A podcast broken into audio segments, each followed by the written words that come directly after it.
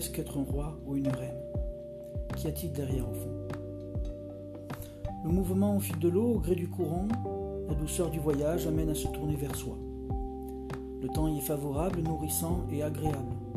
Presque une ambiance bucolique d'un soir d'été, on pourrait même voir des roseaux sur le bord des berges se courbant au gré des caresses du vent. Et certains s'arrêtent là, cela leur suffit pour vivre, oui, on en ressent de la douceur finalement, même si le voyage d'une vie reste mouvementé.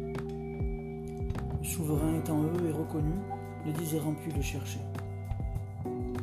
Puis il y a les rois et les reines qui poussent, à l'intérieur de ceux voulant être à la vue, exister, être présent et incarné.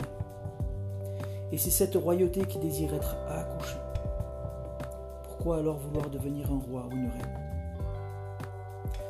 On en ressent de l'excitation, une motivation, une envie d'explorer et de vivre, de le vivre. On en ressent aussi de la tristesse car cela nous amènera à passer par la case fragilité. Déception pour certains qui pensaient ne toucher que puissance, impaction sur la matière et force. Le mouvement nous conduira toujours et nous ramènera toujours vers le présent, à l'endroit précis sur une carte, à la justesse de ce que l'on doit respirer. Le roi et la reine dictent leurs besoins maintenant qu'ils sont accouchés.